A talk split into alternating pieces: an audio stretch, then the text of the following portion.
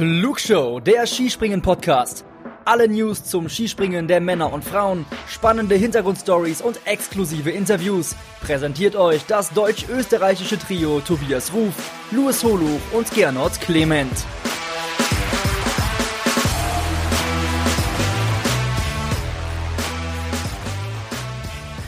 Ja, hallo liebe Skisprungfreunde, herzlich willkommen zur mittlerweile vierten Ausgabe der Flugshow. Und auch heute freuen wir uns, äh, dass ihr uns wieder euer Gehör schenkt. Und äh, man muss ja sagen, äh, nach der letzten großartigen Folge ist es gar nicht so einfach, das Niveau weiterhin äh, so hoch zu halten, aber wir bemühen uns natürlich. Deswegen schon mal vorab äh, die gute Nachricht, auch heute müsst ihr nicht auf eure Österreich-Dosis verzichten, denn ich habe meinen lieben Kollegen Gernot Clement in der Leitung. Servus Gernot. Servus Louis, was für eine schöne Begrüßung und ich kann natürlich nur das Kompliment zurückgeben. Ich freue mich ungemein, dass wir heute zusammen am Mikrofon sitzen. Ja, auf wen wir heute und ihr, auch ihr, liebe Hörerinnen und Hörer, äh, verzichten müsst, das ist äh, der Kollege Tobias Ruf, der ist heute nicht mit dabei, aber äh, wenn wir in einer Zweierbesetzung zusammen sind, heißt das ja eigentlich, wir haben einen Gast. Und so ist es auch heute. Deswegen, Gernot, äh, verrate unseren Zuhörern doch mal, wen wir diesmal bei uns in der Show haben. Ja, wir haben uns natürlich nach der Gastdebütsendung mit Legende Andy Goldberger gedacht, wir müssen jetzt das Niveau so hochhalten wie nur möglich. Und wir haben uns einen sehr speziellen Gast eingeladen, und zwar den Pressechef der Vier-Schanzentournee, nämlich Ingo Jensen und äh, Luis. Wir haben ja das Interview schon aufgezeichnet. Ich glaube, wir können beide sagen, dieser Mann hat einiges zu erzählen. Absolut. Also wir haben natürlich äh, sehr viel mit Ihnen zu besprechen gehabt. Ähm, einfach auch, weil es die Newslage hergab oder eben nicht. Es ist ja doch sehr, sehr wenig bekannt, ähm, wie die Verschanzentournee heuer aussehen wird. Und allein deshalb äh, lohnt es sich auf jeden Fall äh, reinzuhören. Aber wir haben natürlich nicht nur über die Tournee an sich gesprochen, sondern auch äh, bisschen über Ingo. Also äh, wie war sein Werdegang? Was hat er bislang schon gemacht? Woher kennt man ihn vielleicht? Aber auch so ein bisschen, äh, was macht der Mann, wenn er mal nicht arbeitet?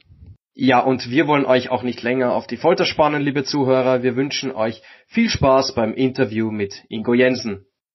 Ja, und ich freue mich sehr, dass er heute bei uns zu Gast ist. Er ist seit 2006 Pressechef der Vierschanzentournee. Herzlich willkommen, Ingo Jensen. Ja, hallo zusammen. Ingo, gleich mal äh, zu Beginn die Frage, kommst du vielleicht gerade von einem Vierschanzentournee-Meeting?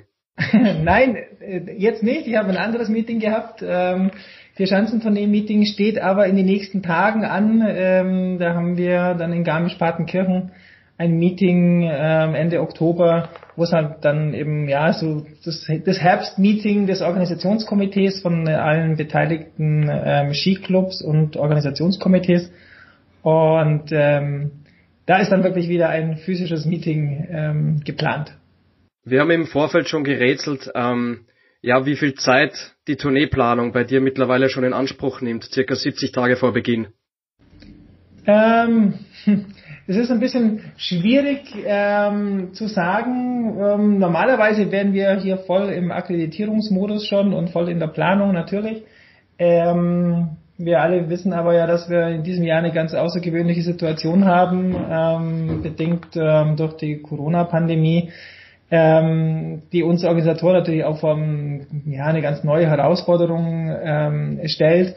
Und wir eben gerade in der Abstimmung sind, ja, wie viele Menschen, wie viele Personen können wir denn überhaupt zulassen, ähm, wo wird mit Zuschauern geplant und nicht geplant.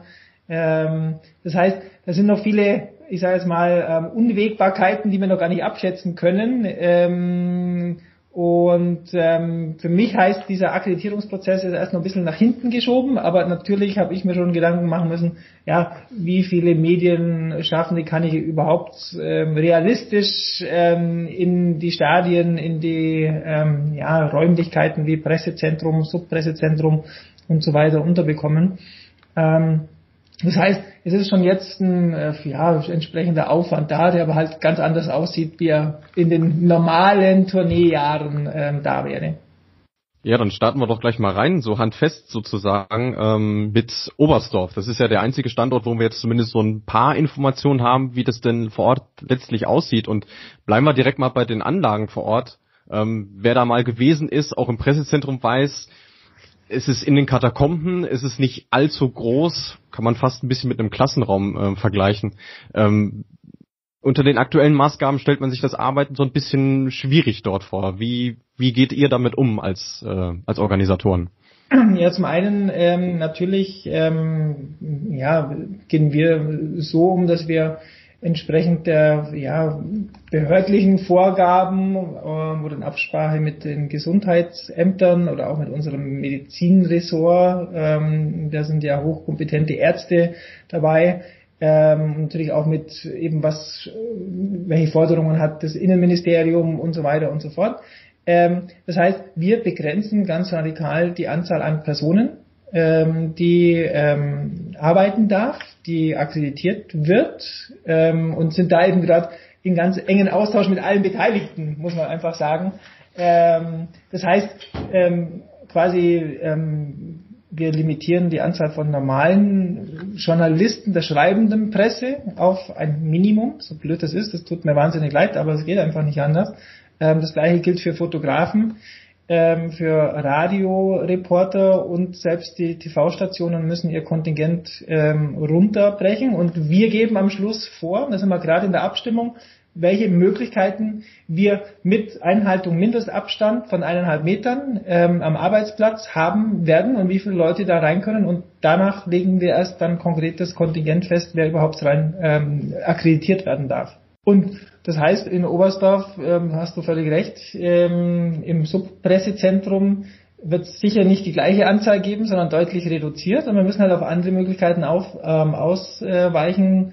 Das bedeutet, dass Journalisten, die in der Vergangenheit problemlos auch im Subpressezentrum arbeiten konnten, jetzt da einfach nicht mehr rein können. Das, ähm, anders können wir die Veranstaltung nicht durchziehen. Mhm. Verstehe. Und jetzt, ähm, wir sind ja schon offiziell in der Wintersaison, auch wenn man es noch gar nicht so richtig glauben mag, weil wir hatten ja am vergangenen Wochenende den Auftakt der Alpinen in Sölden. Taugt so eine Veranstaltung schon als, als Vorbild, wie man zukünftiges organisieren kann, oder muss man da einfach differenzieren, weil es eine völlig andere Veranstaltung ist? Na, ich glaube, äh, man kann es natürlich nicht eins zu eins nehmen und kopieren. Ähm, in Sölden hat man quasi wie so eine abgeschlossene Blase ähm, gehabt sozusagen und äh, den Gletscher abgesperrt sozusagen. Das kann man jetzt mit unseren touristischen Orten Oberstdorf, Garmisch-Partenkirchen, Innsbruck und Behofen nicht so wirklich machen. Ähm, also, aber natürlich ähm, helfen uns diese Erfahrungen dann schon auch jetzt für die eigene Organisation. Also das muss man schon so sehen. Äh, man sagt, okay, wie haben die Interviews geklappt in der Mixed Zone beispielsweise? Ähm, wie haben die Abläufe von der Pressekonferenz funktioniert? Wie hat man es eben geschafft, die Vorgaben von dem Internationalen Skiverband von der FISN ja so, dass man möglichst die, ich sage jetzt mal, Personengruppen voneinander trennt, dass so wenig Journalisten wie möglich auf Sportler treffen, was natürlich bestimmte Reibungspunkte gibt, weil mm, in, ein Statement und ein Interview möchte man auch haben. Da muss man dann gucken, ob das immer live, also quasi ähm, vor Ort ist oder ob das über digitale Kanäle funktionieren kann, ähm, dann nützen uns natürlich die Erfahrungen, wie es jetzt in Sölden war oder auch von anderen Veranstaltungen natürlich ungemein. Ähm, aber wie gesagt, man muss jede Veranstaltung für sich ähm, letztendlich ähm, betrachten und ähm, kann es halt nicht eins zu eins kopieren. Ingo, es sind 2500 Tickets verkauft worden für Oberstdorf äh, während man von den anderen Standorten eigentlich so noch gar nichts weiß, beziehungsweise noch kein Ticketvorverkauf ähm, gestartet wurde. Wie zuversichtlich bist du denn aktuell, dass auch wirklich 2500 Zuschauer dann letztendlich an der Schattenberg-Schanze mit dabei sein werden? Ja, das ähm, glaube ich lässt sich nicht beantworten und es wäre absolut unseriös, da hier irgendwie zu spekulieren. Ähm, wichtig ist es, dass wir in Oberstdorf jetzt ein Konzept haben, dass es unter der Einhaltung der momentanen äh, Bestimmungen und so weiter und so fort ähm, machbar wäre. Auch das ist schon eine Mordsherausforderung natürlich. Ähm, wie sich die Lage verändert, wie es Ende Dezember ausschaut, ähm, das wissen wir alle nicht. Ähm, nur eins steht definitiv fest, ähm, wenn es irgendwie machbar ist, ähm, dann wollen wir das natürlich mit Zuschauern durchziehen. Denn ähm, ihr wart selber schon bei der Tournee ähm, Skispringen lebt von der Begeisterung im Stadion, ähm, lebt vom, von der Emotion und die hast du natürlich mit Zuschauern. Ich meine, bei der Verschanzentournee muss man schon sehen, wir sind eine Veranstaltung, ähm, die jetzt so langsam auf 70 Jahre Tradition äh, hingeht. Ähm, und da war immer die Emotion, da waren immer Zuschauer da, da war noch lang kein Fernsehen dabei. Ähm, natürlich haben wir uns auch in einer gewissen Weise zu einer mittlerweile sehr bedeutenden Fernsehsportart entwickelt. Das ist ganz äh, unbenommen. Aber das Wichtigste ist immer noch der Skisprung-Fan für uns. Und der, es wäre halt schön, den wirklich auch live vor Ort zu haben. Und ich meine, wir brauchen nicht drüber reden. 2500 in Oberstdorf, das sind gerade mal 10 Prozent von dem, was wir sonst haben mit 25.000 Zuschauern. Ja. Ähm, aber wenigstens das äh, würde uns so dermaßen freuen, ähm, wenn wir es irgendwie hinkriegen. Ob wir es schaffen, also wir als Organisatoren tun natürlich alles dafür. Ähm, versprechen können wir es leider nicht, weil das wäre wirklich ähm, Spekulation. Wir hatten vergangene Woche Andy Goldberger bei uns im Podcast. Ähm, der hat gemeint, er wird vermutlich oder höchstwahrscheinlich mit dabei sein als Experte beim ORF. Du hast vorher schon angesprochen, dass man auch die Akkreditierungen äh, extrem kürzen muss. Wie wird da genau jetzt ähm, gesagt, dass quasi der eine rein darf, der andere nicht? Ähm, geht das dann nach Auflagenstärke? Ja, es geht schon ein bisschen nach Auflagenstärke und Bedeutung einfach von, ähm, von den Medien. Ähm, man muss bei uns halt auch berücksichtigen, dass wir ja wirklich eine internationale Großveranstaltung sind. Ähm, hat zwar immer von der deutsch-österreichischen Springertournee oder Verschanzentournee gesprochen, ähm, aber äh, das ist es halt nicht. Ja? Also das heißt, bei uns haben natürlich die großen Nachrichtenagenturen, die internationalen Nachrichtenagenturen absolute Priorität. Ähm, dann natürlich schon auch ähm, von den Medien die wichtigsten deutschen und österreichischen, aber wir müssen natürlich auch an äh, die norwegischen Medien, ähm, an die japanischen Nachrichtenagenturen denken. Ähm, die japanischen, ich sage jetzt mal, Zeitungen, da hat eine Zeitung eine höhere Auflage als ähm, wahrscheinlich alle österreichischen zusammen, ähm, wenn man es mal überspitzt ausdrückt. Ähm, die liegen da bei ein paar Millionen. Ähm, also Nichtsdestotrotz, also ist es wirklich so ein, äh, ja, äh, es wird einen Kompromiss geben und äh, der eine oder andere wird sicher unzufrieden sein.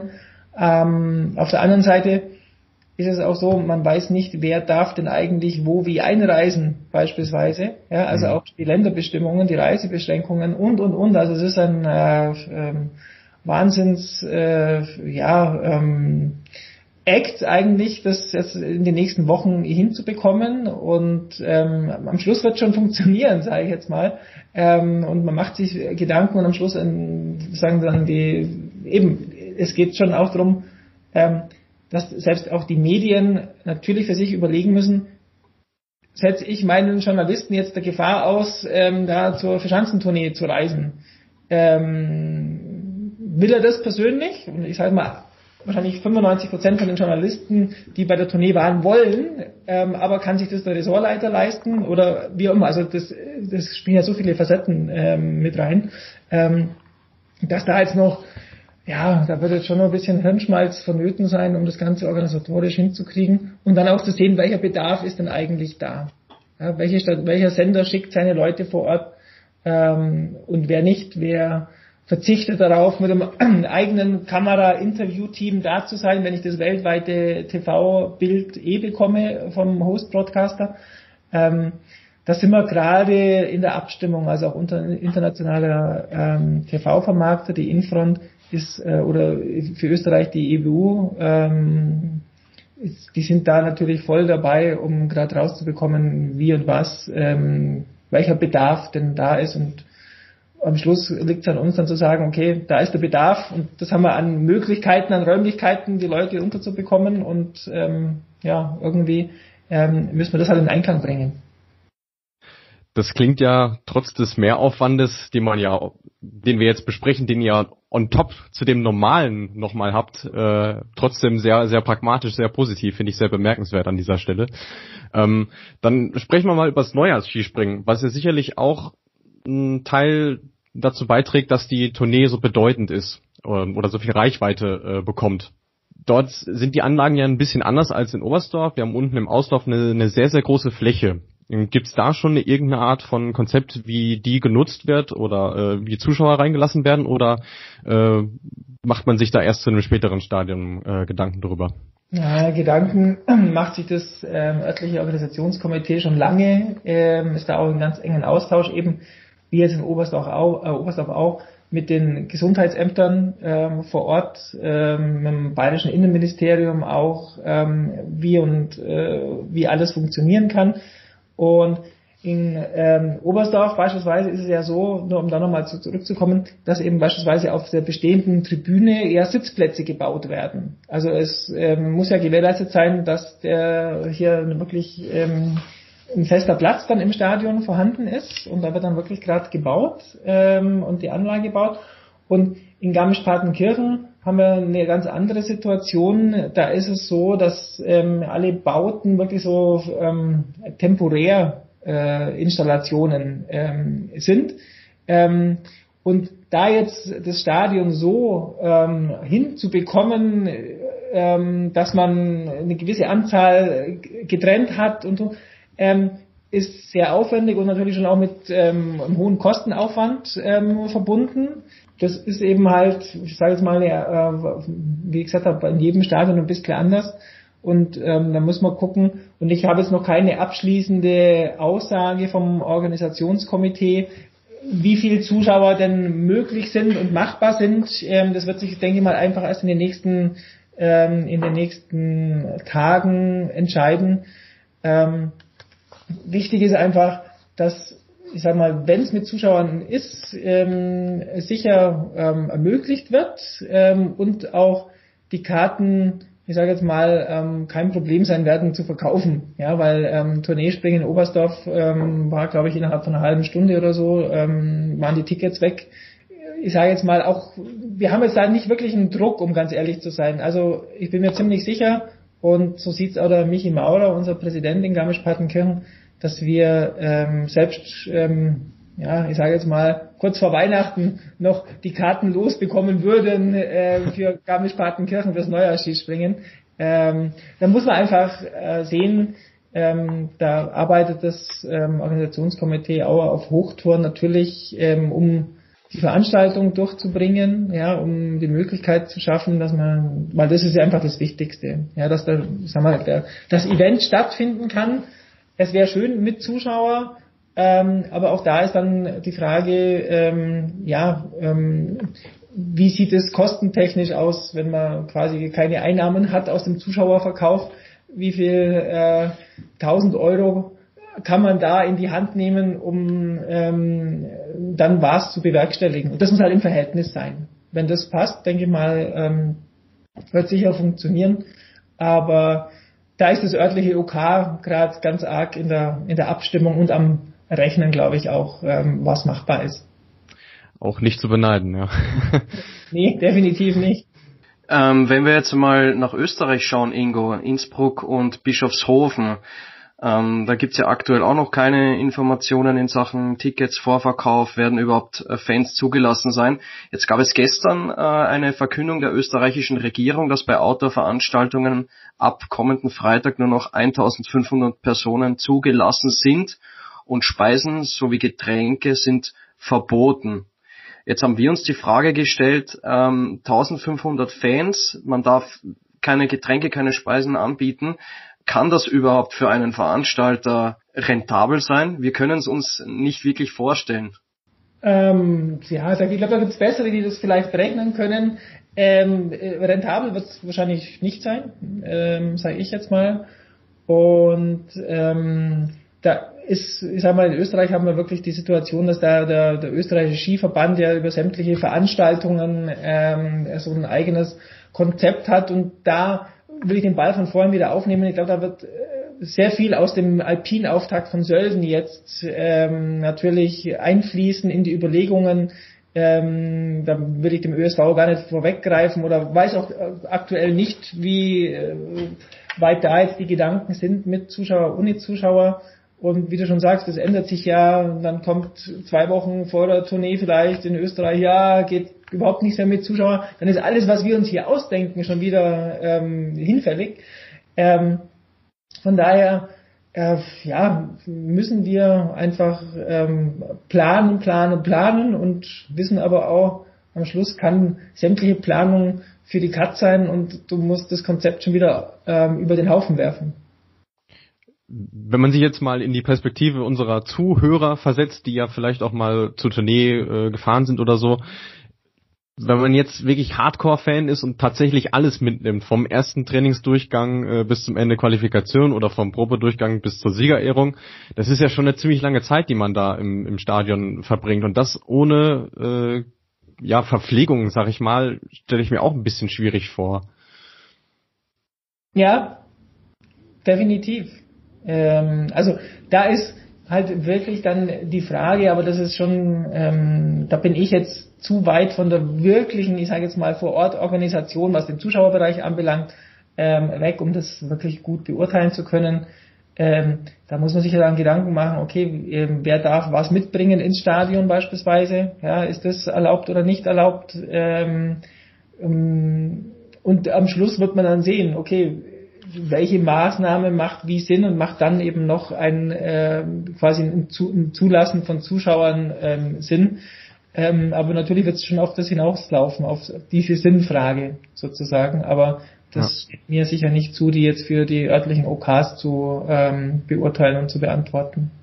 Also viele offene Fragen, die es da noch gibt. Ähm, es sieht ganz danach aus, Ingo, ähm, dass dein Dezember ja recht voll sein wird in Sachen Terminkalender.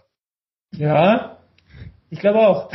bei den bei den kurzfristigen kurzfristigen äh, neuen Maßnahmen, die verkündet werden und bei den Änderungen ist es für dich wahrscheinlich so, dass du sagst, die langfristige Planung ist eigentlich fast unmöglich, oder? Ja, definitiv. Ähm, also ich sag mal, da hilft uns schon ähm, so ein bisschen die Erfahrung aus, ähm, ja, bei mir sind es jetzt dann auch schon ähm, 15 Jahre als Gesamtpressechef ähm, sozusagen und ähm, Glückwunsch übrigens zum 15-jährigen Jubiläum. Ja, ähm, hätten wir es ein bisschen einfacher vorgestellt. ähm, oder ähm, auch in Oberstdorf mache ich das seit, seit 99 ähm, zum ersten Mal eben. Und da hilft dann schon, aber es ist halt, ja, ähm, die Erfahrung und das Know-how aus der Vergangenheit hilft dir dann mit solchen Umständen, wie wir es jetzt haben, vielleicht ein bisschen leichter umzugehen.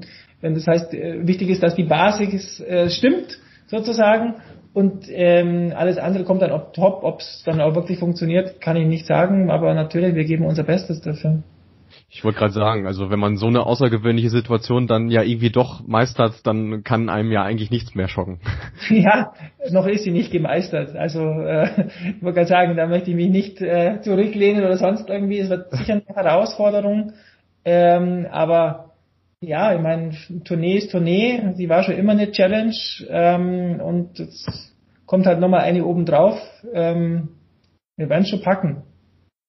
Ja, wir sind jetzt einfach mal zuversichtlich und hoffen, dass die Tournee so gut wie möglich über die Bühne geht. Ingo, du hast es auch schon angesprochen, du bist seit 1999 beim Auftaktspringen in Oberstdorf mit dabei und wir wollen jetzt auch gleich das Thema Corona ein bisschen mal beiseite schieben und auch mal über was Positives sprechen, nicht die ganzen Hindernisse, die vor uns stehen und zu, zu bewältigen sind. Und wir machen eine ganz kurze Pause und dann kommen wir gleich wieder zurück.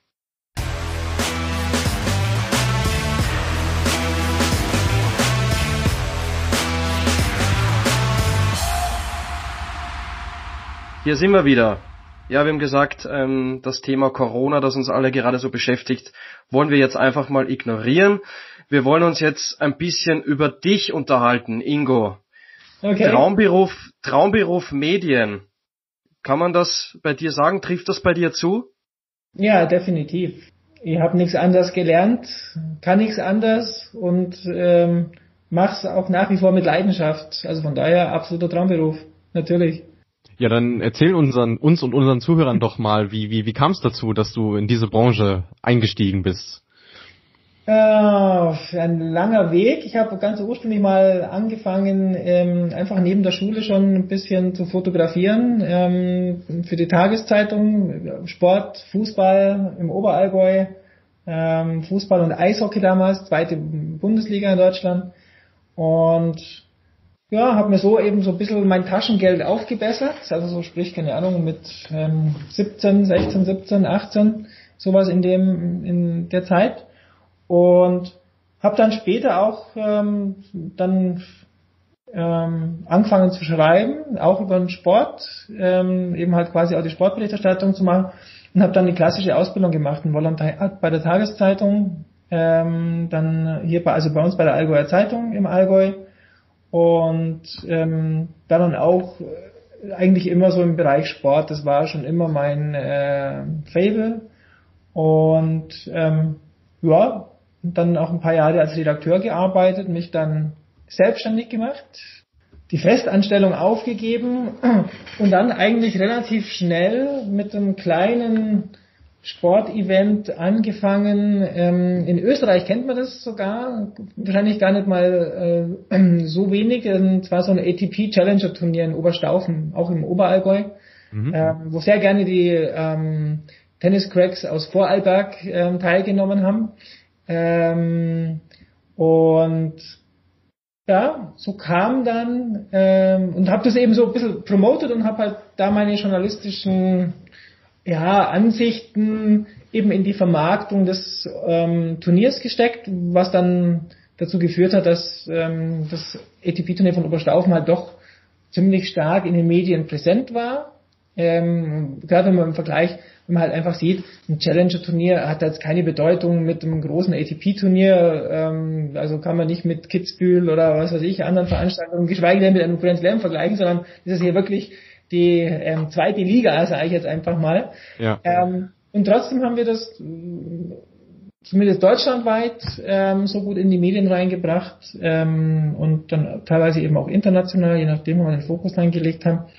Und ja, so ist, ähm, sind dann halt auch andere Veranstalter auf mich aufmerksam geworden. Ich durfte dann den Alpin-Weltcup in Ofterschwang, also auch im Allgäu, ähm, machen. Und das ist dann wiederum den Tourneeverantwortlichen in Oberstdorf aufgefallen. Ähm, und die haben dann halt gefragt, ob ich mir das auch vorstellen könnte. Das war dann 1999 und wie ihr seht, habe ich nicht Nein gesagt. Kleine Welt, ja. genau. Nee, und ähm, ja, und so hat es halt dann ähm, einfach so die, die, die, die Kreise gezogen und hat mich dann ähm, bis zu Olympischen Spielen 2006 ähm, gebracht oder auch zur nordischen Ski-WM nach Liberec 2009. Ingo, wir wollen gleich noch über deine Erfahrungen bei Olympia sprechen, aber was ich mich gefragt habe ist, bist du selbst schon mal von der Schanze gesprungen? Ähm, ja, schon, aber hm, also wenn man jetzt mit den Skispringern redet, die werden sagen, der spinnt, äh, weil das war quasi ähm, halt in meinem Heimatort Immenstadt äh, im Allgäu gab es die Waldschanze, die war aus Holz gebaut. Ähm, und da bin nicht ich, sondern mein Bruder, muss man sagen, drüber gesprungen. Ich war äh, noch fast zu klein, aber quasi der örtliche Skiclub hat da sein Skisprungtraining gemacht und im Auslauf der Waldschanze haben wir dann immer auch so eine kleine Schneeschanze gebaut, ähm, wo dann wir noch mit den normalen Ski drüber gesprungen sind. Also äh, es gilt nicht ganz als Skisprungschanze, aber so fast. das war es aber auch schon. Klingt auf jeden Fall so, als hättest du Potenzial für den Andy Goldberger Talente Cup. ja, definitiv. Ähm, doch, doch, aber ähm, also ich habe dann schon auch wirklich mal Sprungski angehabt, aber ich bin also einer, der mit ähm, beim Skifahren ähm, in dem Alter war, wo er noch sehr gerne mit Rücklage gefahren ist. Und das war dann natürlich mit den normalen Skischuhen kein Problem. Mit diesen dünnen, leider nur minimal hohen ähm, Skischuh, Sprungskischuhen sozusagen, hat sie mich dann immer quasi hinten zum Rodeln gezogen sozusagen und dann habe ich ja Lust mehr gehabt, glaube ich. Sehr schön. Also du hast schon einige Sportarten gemacht, äh, haben wir ja jetzt schon erfahren, aber würdest du denn trotzdem sagen, dass äh, Skispringen tatsächlich dein Sport Nummer eins ist?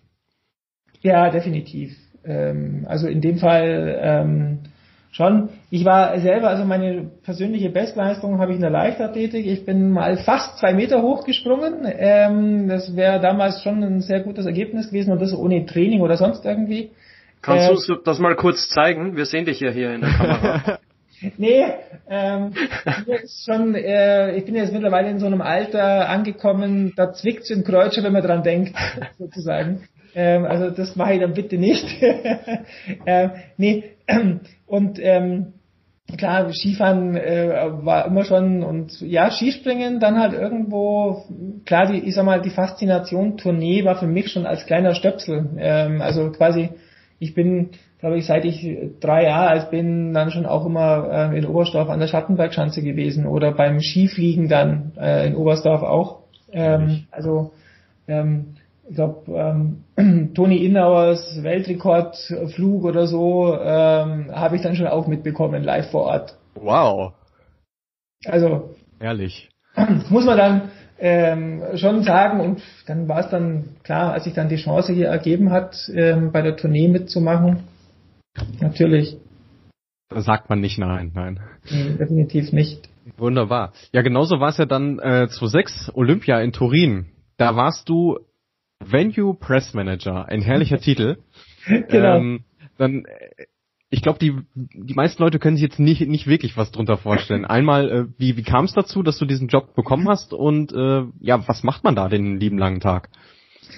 Ähm, also es kam natürlich, muss man sagen, hat dann die Vierschanzentournee schon auch ein bisschen geholfen, ähm, da ähm, oder mir eine Tür geöffnet, ähm, weil da kam ich dann eben letztendlich über eine Empfehlung von der FIS ähm, rein. Also, der, also so, ihr müsst euch bei Olympischen Spielen vorstellen, jedes, jede Sportstätte sozusagen, jedes Venue hat dann auch einen verantwortlichen Pressmanager, der dann eben schauen muss, okay, kommt der Journalist hier an seine Position, kann der Fotograf dahin, kann der TV-Mann sein Interview richtig führen. Also quasi für jedes Venue gibt es einen Pressmanager und beim Skispringen oder im, im Bracciolato war halt Skispringen, aber eben halt auch quasi die Sprungbewerbe von der nordischen Kombination. Mhm. Und für die war ich dann eben halt verantwortlich. Im Langlaufstadion, ein paar Kilometer weiter unten, war es dann der Kollege. Da warst du dann am Trampolino Olimpico, wie der Italiener so schön sagt. Genau. Da, bei so einem Event stellt man sich ja immer vor, Mensch, die Anlagen äh, werden neu gebaut, es wird alles vielleicht in der letzten Sekunde fertig, aber es ist alles auf dem neuesten und besten Stand. Äh, traf das für die Spiele seiner Zeit zu? Ja, definitiv. Ähm, muss man muss man schon sagen. Witzigerweise, ähm, ihr wisst ja, dass Sandro Pertile ähm, jetzt der Nachfolger von Walter Hofer ist.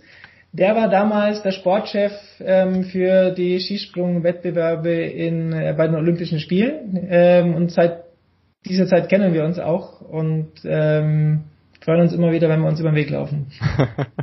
auch da ist die Welt sehr klein, ja. Jetzt wissen wir ja leider, äh, allzu lange haben die Schanzen nicht überlebt. Sie sind jetzt schon ein paar Jahre nicht mehr in Betrieb. Also jetzt nicht zwingend das äh, Beispiel für besonders nachhaltige Olympische Spiele. Mhm. Ähm, ja, wie, wie beurteilst du solche Phänomene? Ja, das ist leider so. Ähm, und ähm, ich finde es natürlich nicht gut. Ähm, es war damals schon auch geplant, dass so eine bisschen ähm, eine neue Bewegung entsteht ähm, hier in Italien, auch ein neues Zentrum für den Skisport ähm, entsteht. Nur ich kann jetzt natürlich aus der Entfernung schlecht sagen, woran es am Schluss dann gescheitert ist, ähm, dass das dann nicht funktioniert hat. Ja, also mhm. ähm, da muss man dann sehen, okay, wir müssen eigentlich immer alle Parameter übereinstimmen, die, die sag mal, die regionalen Vereine, die regionalen Politiker, sage ich mal, der nationale Verband und und und. Ähm, das muss halt dann zusammenpassen. Aber ja, das sind nicht die ersten olympischen Anlagen, die ähm, nicht mehr so wirklich ähm, gebraucht werden und genutzt werden. Das ist natürlich schade. Definitiv brauchen wir nicht drüber reden. Ingo, ich würde als nächstes ganz gerne nochmal über die Vier-Schanzentournee sprechen. Ich durfte ja letztes Jahr selbst äh, zum ersten Mal vor Ort mit dabei sein bei, bei allen vier Springen. Wir haben uns auch gefühlt jeden Tag gesehen. Und mhm. ähm, was, was mir aufgefallen ist, ähm, du bist sehr oft von A nach B gelaufen. Also eigentlich den, den ganzen Tag warst du on the road ja, wie viel Liter Wasser musst du da konsumieren, dass du überhaupt äh, die, die Power behältst den ganzen Tag? Ähm, zu viel und ich trinke zu wenig. Das wirft mir meine Frau immer vor, die ja auch immer äh, wirklich begleitet, schon seit, keine Ahnung, auch schon bestimmt ähm, 20 Jahren jetzt fast schon ähm, in dem Bereich und ähm, wirklich äh, ganz, ganz toll unterstützt. Und die kriegt das natürlich auch mit, da sagt immer, hey, hast genug getrunken, hast was gegessen und so, weil ich bin, wie du richtig sagst, schon immer unterwegs.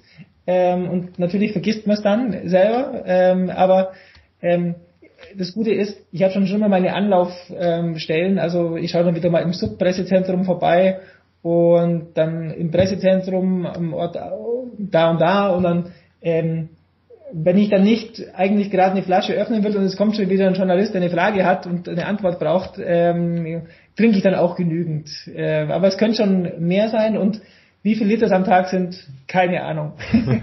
Kann ich ich habe dich, ich habe ich hab dich als ja stets gut gelaunten Pressechef kennengelernt. Gibt's den Ingo auch mit, also den Pressechef Ingo auch mit schlechter Laune? Ähm, ja, schon. Ähm, aber immer nur dann, wenn eigentlich was fix ausgemacht ist und das dann doch nicht funktioniert, weil irgendjemand meint, er ist noch, wie sagen, wichtiger oder hat aus einem bestimmten Grund irgendwas. Ähm, das, das ärgert mich natürlich und dann kann ich schon auch mal, ähm, dann bin ich dann auch schon mal schlecht gelaunt, ähm, weil es so, so unnötig ist. Ähm, also ich denke, wir versuchen ja alle eigentlich immer nur äh, den Job so gut wie möglich machen und mein Job ist es einfach, den Journalisten die bestmöglichen Arbeitsbedingungen zu bieten und zu präsentieren. Ähm, in Absprache natürlich mit allen anderen Beteiligten, also dass man den Sport nicht stört, dass man die Organisation nicht stört, dass sich alle an die Absprachen halten. Nur wenn das eben geregelt ist und das funktioniert dann trotzdem nicht, weil irgendjemand meint, na, da darf jetzt keiner hin oder einfach aus einer Laune raus oder weil er hat jetzt die Macht, jemand da nicht hinzulassen, ähm, dann ärgert's mich, weil ähm, das ist eben so, man macht sich gegenseitig das Leben schwer und das muss nicht sein. Soll ja eigentlich jeder seinen Teil dazu beitragen, dass es eine Top-Veranstaltung wird. Und das steht mir dann im Weg und dann war ich sauer.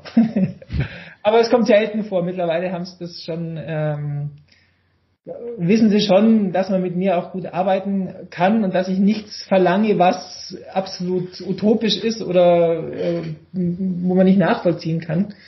Ähm, von daher klappt schon immer besser, aber ähm, es ist nicht so, dass jede Tournee so quasi geschnippt ist ähm, und es von vorne bis hinten funktioniert. Und eben, wir haben vier Veranstaltungsorte und ähm, irgendwo kommt schon irgendwas, wo man sich sagt, ah, okay, das hätte es jetzt nicht gebraucht. Aber dafür muss man halt dann auch ähm, die Nerven bewahren und nach einer Lösung suchen und sich auch nicht selber wichtiger machen, als man ist. Also ähm, das muss ja auch nicht sein. Sondern wichtig ist, dass ähm, das Problem gelöst wird, nicht dass man laut schreit. Uns hat vor der Sendung mit dir eine Zuhörerfrage erreicht, die lautete, ähm, frag doch bitte den Ingo mal, wie so ein Tagesablauf bei einem Tourneespringen aussieht. Würde ich ganz gern die Frage an dich weitergeben. Für mich? Ja. Wie sieht denn der, der, der Tagesablauf für den Tournee Chef aus, beispielsweise das Schlussspringen in Bischofshofen?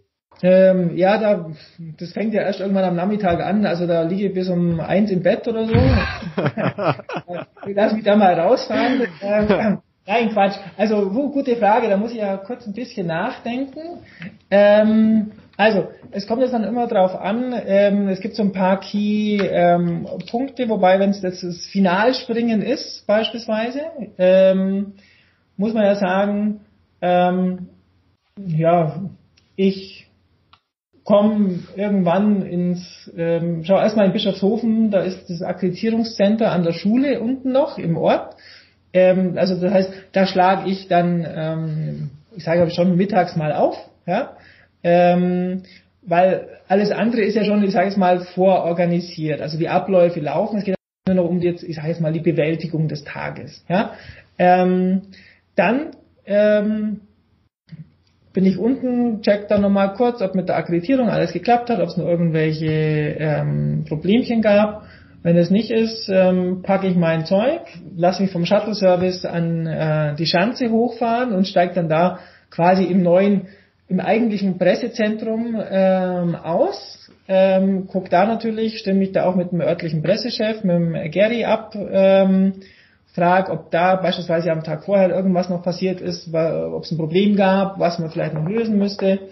Ähm, dann schaue ich erstmal, ob das Wetter schön ist, natürlich, generell, ob man sagt, okay, hey, ähm, schaut heute gut aus oder schneit schon und du kannst dich darauf einstellen, dass du heute nur einen Durchgang hast oder keine Ahnung, Worst Case natürlich.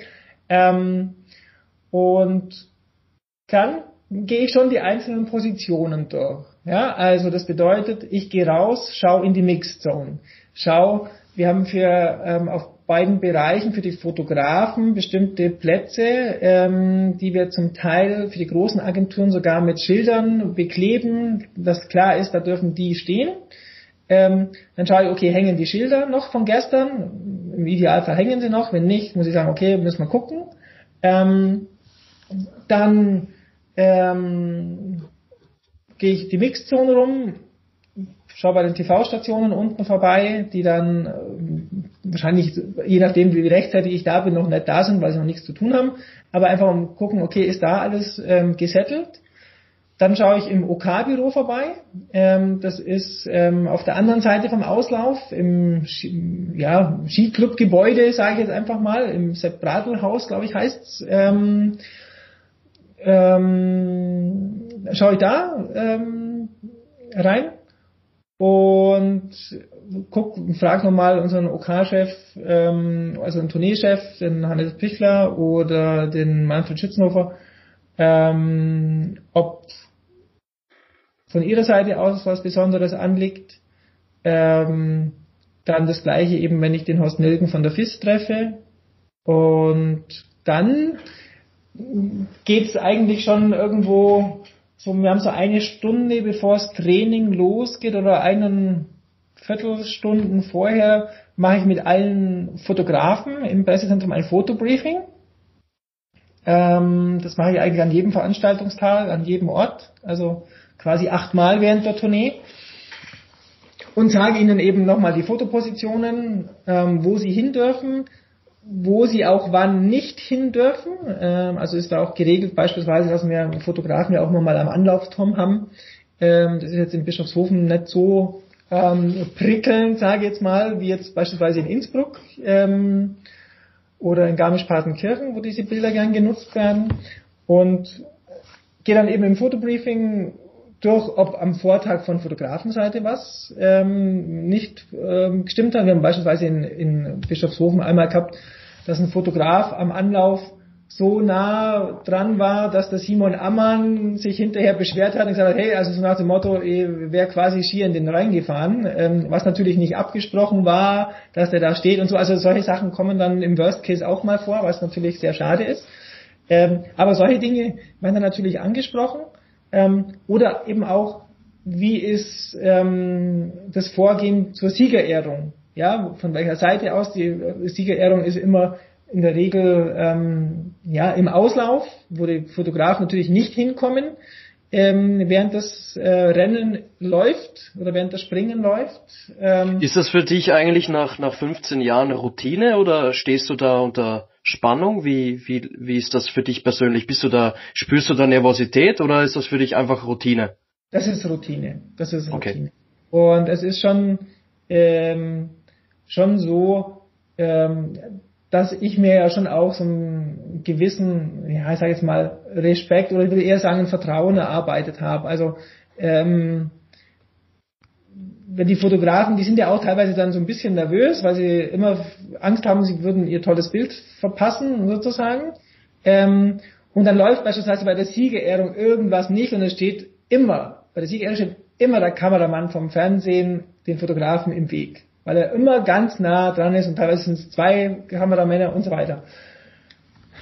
Und da kriegen die schon die Krise. Und der Kabelträger noch hinten dran. Ja, den haben wir Gott sei Dank schon eliminiert, aber äh, es reichen auch zwei Kameramänner, die vorne dran stehen.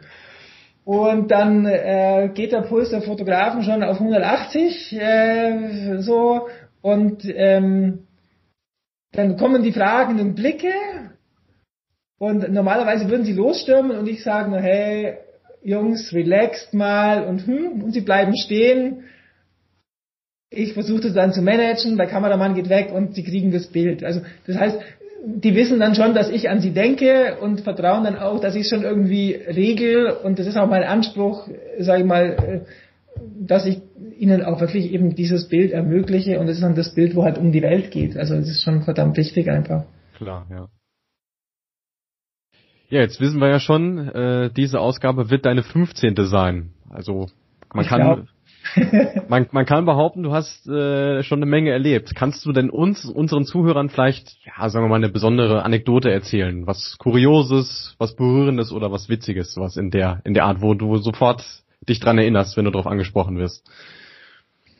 Mm, ja, also was schon so ein bisschen ähm, ein Highlight ähm, war, war damals die Tournee, ähm, als Janne Aaron und Jakob Janda ähm, gemeinsam die Tournee gewonnen haben und ähm, damals gab es ja noch ein Auto als Tourneesieg ähm, und ich glaube irgendwo so nach dem ersten Durchgang kam dann der Walter Hofer zu unserem damaligen Tourneepräsidenten und hat dann gesagt, ähm, was macht ihr eigentlich, wenn wir zwei Sieger haben? Er, weiß nicht, 0, ähm, was weiß ich was, ein paar zerquetschte Punkte äh, getrennt voneinander. Und Urlaub zu zweit. An das hatte natürlich keiner gedacht, ja. Äh, Warum vor, auch, ja. Und dann ja. ging es natürlich hin und her mit dem Hauptsponsor und hm, hm, hm, aber klar, okay, es kriegt jeder ein Auto. also das war schon ähm, so ein Highlight oder ähm, ich weiß gar nicht, ob das das gleiche Jahr war, also das müsste ich jetzt wahrscheinlich wissen, wenn ich super vorbereitet wäre, aber Entschuldigung, ich bin's nicht. Ähm, als wirklich ähm, quasi wir in Innsbruck nicht springen konnten und quasi das Finale ähm, von Bischofshofen auch quasi am Qualitag Bischofshofen dann der Wettkampf von Innsbruck nachgeholt wurde. Mhm. Ähm, auch das war der Hammer. Oder ähm, als dann eben quasi in Innsbruck ähm, bekannt gegeben wurde, wie die Jury entscheidet. Ähm, hm. Da hat es in Innsbruck so das kleine Athletendorf, die Holzhütten ähm, gegeben. Ähm, da haben wir dann die Journalisten, Kameramänner mehr oder weniger so weggedrückt und haben uns dagegen gestemmt, ähm, dass das hier einigermaßen gesittet abgelaufen ist. Oder äh, klar, ist schon ewig weit her, aber meine, ähm, ja, ich meine, da seid ihr ja noch zu jung, aber die Schmidt und Hannawald-Ära sozusagen ähm, habe ich natürlich an meiner Anfangszeit volle Kanne miterlebt und ich weiß noch, ähm, das war dann meine erste Tournee wahrscheinlich, ja, 99. Ähm, Martin Schmidt als Titelverteidiger also quasi als der, der, der vorher Oberstdorf gewonnen hatte und er hat ja immer das Auftaktspringen, glaube ich, dreimal hintereinander gewonnen. Ähm, da habe ich wirklich dem ORF das Interview gerettet, weil ich mich auch mit gegen diese Absperrgitter gedrängt habe, äh, um das Interview von Peter Elsner zu ermöglichen, mit dem Andi Goldberger wahrscheinlich, äh, der damals auch vorne mit dabei war. Ähm, und, den Martin Schmidt und den Sven Hannawald haben wir zur Pressekonferenz ins Oberstdorfhaus ähm, über einen Geheimgang ähm, in den Presseraum geführt, weil es wäre keine Chance gewesen, ähm, den quasi durch die normale Eingangstür oder die, durch die normale Eingangstür zur Pressekonferenz zu bringen. Krass. Äh, von diesen Ausmaßen sind wir jetzt wieder ein bisschen entfernt, äh, Gott sei Dank. Ähm, aber es war natürlich schon eine wahnsinnig spannende Zeit für mich auch gerade so als ähm, ja, junger Pressechef äh, damals in, in Oberstdorf. War schon eine äh, mächtige Herausforderung, ja, definitiv. Voll ins kalte Wasser geworfen, ja. Ja, ja. Äh, was mir bei der Gelegenheit gerade noch einfällt, ähm, wenn wir jetzt schon Vergleiche ziehen, früher diese Zeit und jetzt heute, ähm, kannst du sonst noch irgendwelche Unterschiede festmachen, die sich so im Laufe der Zeit jetzt ergeben haben? Ähm, ja, ähm, ich sage es mal, was ja mittlerweile ganz ähm, groß ist. Äh, damals haben wir keinen Kartenvorverkauf groß gehabt oder so. Also da gab es immer noch die physischen Vorverkaufsstellen, äh, aber nicht übers Internet beispielsweise.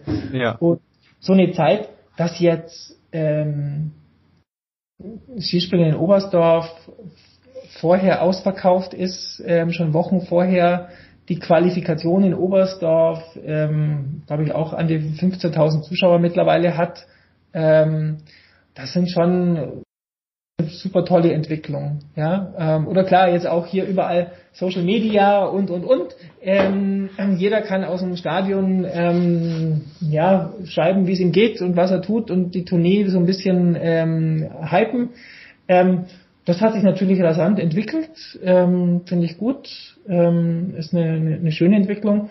Und was eben für mich das Tolle ist, dass ähm, das Medieninteresse auf einem schon sehr guten hohen Niveau ist. Und das hat auch jetzt nicht abgenommen. Also man hätte ja sagen können, okay, nach der Schmidt-Hannawald-Ära, wo Deutschland auch schon eher mal so am Boden war und Österreich sieben Mal hintereinander die Tournee gewonnen hat, ähm, wäre jetzt vielleicht von den deutschen Medien weniger Interesse gewesen. Das kann man jetzt nicht sagen. Ja?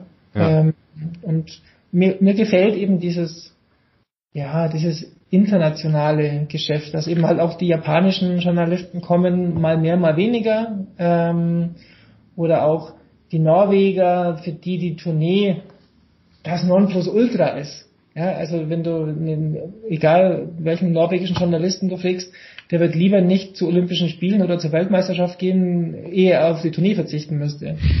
Ähm, also das ist ein absoluter Stellenwert, ähm, auf den ich dann schon auch mit Stolz bin, den habe ich zwar nicht mit aufgebaut, aber es ist einfach schön, diese Wertschätzung ähm, zu, zu spüren und deswegen möchte ich es natürlich auch den Journalisten gegenüber zurückgeben. Ich, ich, wollte nur, nur ganz kurz nachfragen, ähm, das sind unfassbar interessante Anekdoten, Ingo. Ähm, Gibt für dich persönlich noch irgendwo ein, ein Ziel, ein ähm, bestimmtes äh, Sportereignis, vielleicht äh, fernab des Skispringens, wo du sagst, da würdest du auch gern mal noch den, den, den Pressechef, äh, also quasi als Pressechef fungieren? Ja, ähm, ich habe immer gesagt, also wenn der FC Bayern München anrufen würde und vor Jahren einen Nachfolger für den Markus Hörwig ähm, gesucht hätte, ich hätte alles stehen und liegen lassen und wäre dahin gegangen. Ähm, es ist nicht passiert und Jetzt weiß ich auch nicht mehr, ob ich es machen würde. das wäre wahrscheinlich zu stressig, aber das wäre schon so noch der Traumjob schlechthin gewesen, den hätte ich schon noch gemacht. Oder mir zugetraut, sagen wir jetzt mal so. Ähm, das wäre noch so diese eine Herausforderung gewesen. Und ansonsten ähm, muss man sagen, mei, was, was, was soll ich noch erreichen können und wollen? Ähm, ich freue mich, wenn ich die Tournee von den vier Organisationskomitees habe. Ähm, bin schon offen für andere Projekte, gerne, weil es macht mir schon Spaß, ähm, halt neue Herausforderungen anzunehmen und dann in der Regel schaffe ich es dann auch ganz gut zu meistern, ähm, egal in welcher Sportart. Äh, also ich bin da völlig offen, aber habe jetzt kein Traumziel, ähm, was ähm, da jetzt noch ähm, unbefriedigt wäre, sage ich jetzt einfach mal. Das ist doch auch schön. Ich glaube, das können nicht allzu viele Menschen von sich behaupten. ja, aber ähm, man, man muss sehen, ähm, ich habe ja auch eine eigene ähm, Agentur für Fachpressearbeit und ähm, Content-Strategie, sage ich jetzt mal. Wir betreuen sehr viele Unternehmen ähm, gerne auch Markt oder ja zum Teil eben auch Marktführer in ihren Branchen. Das ist sogar was ganz anderes als der ähm, der Sportbereich, aber auch super spannend, herausfordernd. Ähm, ich turne ab und zu auf Baustellen rum, mache Bilder, ähm, Texte dazu, habe ein eigenes Team hier, also habe auch quasi als Agenturinhaber eine Verantwortung für meine Mitarbeiterinnen und Mitarbeiter und sehe mich da bestens aufgestellt ähm, und ähm, ja, also muss mich jetzt nicht mehr irgendwo persönlich ähm, verwirklichen, sage ich jetzt mal, in einer ganz tollen neuen Herausforderung. Jetzt haben wir ja wahnsinnig viel über deine berufliche Tätigkeit gesprochen, aber äh, eine Sache, die uns dann natürlich schon noch brennend interessiert, was macht denn Ingo Jensen eigentlich, wenn er nicht arbeitet? Ähm, seit vergangenem Jahr versuche ich mich im Kitesurfen. Ähm, das ja, mittlerweile, also ich bin immer noch im Anfängerlevel und brauche noch ein Stehrevier sozusagen, ähm, damit das funktioniert. Und ähm, ich spiele leidenschaftlich gern Tennis, ähm, auch nicht mehr so gut wie früher. Ähm, ja, genieße die Zeit mit meiner Frau ähm, wir gehen gern walken, ähm, spazieren. Ja, und dann habe ich ja auch noch eine ähm, große Familie. Das heißt, wir haben vier Kinder. Ich habe schon drei Enkelkinder mittlerweile, die dann gerne kommen und ähm, sich auch gerne vom Opa bespaßen lassen, sage ich jetzt mal. Und da haben sie mir dann genau den richtigen. das mache ich dann auch gern. Also mir wird's definitiv ähm, nicht langweilig und ähm, ich genieße es aber dann eben auch, ich kann relativ gut abschalten. Also ich ähm, kann dann auch sagen, okay, ich gehe jetzt heim und dann bin ich daheim und dann ähm, muss ich auch nicht laufend eben an den Job denken. Wie sieht das aus am, am Ende einer Vierschanzentournee? Spielst du dann erstmal drei Tage lang mit deinen Enkelkindern, dass du ein bisschen abschalten kannst? Na, äh, nein, äh, ich sage definitiv nicht. Da bin ich dann schon ein bisschen platt. Das Problem ist, ähm, die Vierschanzentournee findet ja zu einer Zeit statt, in dem alle Firmen oder in der alle Firmen erstmal zu haben, sozusagen. Ja. Das heißt, ähm, die haben dann Weihnachtspause ähm, bis zum 7. Januar in der Regel und sind voller Elan und voller Tatendrang. Ähm, und ich gönne mir einen Ruhetag und Reisetag und es ist der 7. Januar ähm, weil klar, drei Königsspringen, Abendveranstaltungen, ähm, das heißt, wenn dann Bischofshofen vorbei ist, ist man irgendwann mal so um, keine Ahnung, halb elf Uhr ähm, nachts mal vielleicht im Hotel und wir wohnen ja im Allgäu und müssten dann noch dreieinhalb Stunden oder drei Stunden je nach Verkehr heimfahren. Ähm, das haben wir uns dann einmal angetan, glaube ich, ähm, wenn man dann alle halbe Stunde quasi als Fahrer wechselt und sagt, ja, kannst oh. du noch die nächsten 30 Kilometer, ich schlaf schon ein, so ungefähr, ähm, macht man das halt nicht mehr. Das heißt, wir nehmen dann den 7. Januar als Reisetag und ich bin halt dann am 8. Januar für meine Kunden wieder da. Ähm, also so größere Auszeit habe ich danach nicht, ähm, aber bisher klappt es ganz gut und äh, bin ich noch in einem Alter, wo es so Kraft. also, liebe, liebe Zuhörer, wenn ihr mal für Schanzentournee Pressechef werden wollt, ihr hört eine große Familie und viel Kitesurfen. Das ist yes. die, das ist die geheime Formel. ja, Ingo, herzlichen Dank. Ich würde sagen, das war ein, ein tolles Schlusswort. Aber bei uns in unserer Sendung ist es immer so, dass der Gast auch das letzte Wort hat. Und ja, ich würde sagen, ich gebe weiter an dich, Ingo. Ja, vielen Dank. Ähm, ja, ich möchte euch einfach alle bitten, bleibt uns gewogen. Ähm, wir haben wirklich herausfordernde Zeiten. Ähm, wir geben alles, dass wir einen tollen Sport ähm, euch präsentieren können, wohl wissen, dass es sicher nicht das Wichtigste ist ähm, in der Zeit. Und ähm, ja, ich sage euch vielen, vielen Dank und wünsche natürlich jedem alles Gute. Danke euch. Ja, die Zeit verging doch wie im Flug, kann man tatsächlich sagen. Wir hoffen, äh, es hat euch genauso viel Spaß gemacht zuzuhören, wie es uns äh, Spaß gemacht hat, äh, dieses Interview mit Ingo Jensen zu führen. Und wenn dem so war, nicht vergessen, lasst uns gerne ein Like da, sowohl auf Facebook als auch auf Instagram. Vergesst nicht, uns zu folgen. Und wenn ihr mögt, lasst uns auch gerne eine Rezension da, zum Beispiel bei Apple Podcasts im iTunes Store. Das würde uns sehr helfen. Und ja, das war's dann schon wieder für diese Woche. Wir bedanken uns nochmal recht herzlich fürs Zuhören und bis zum nächsten Mal. Ja, und zum Abschluss muss ich auf jeden Fall noch sagen, fliegt's, soweit es geht. Ciao.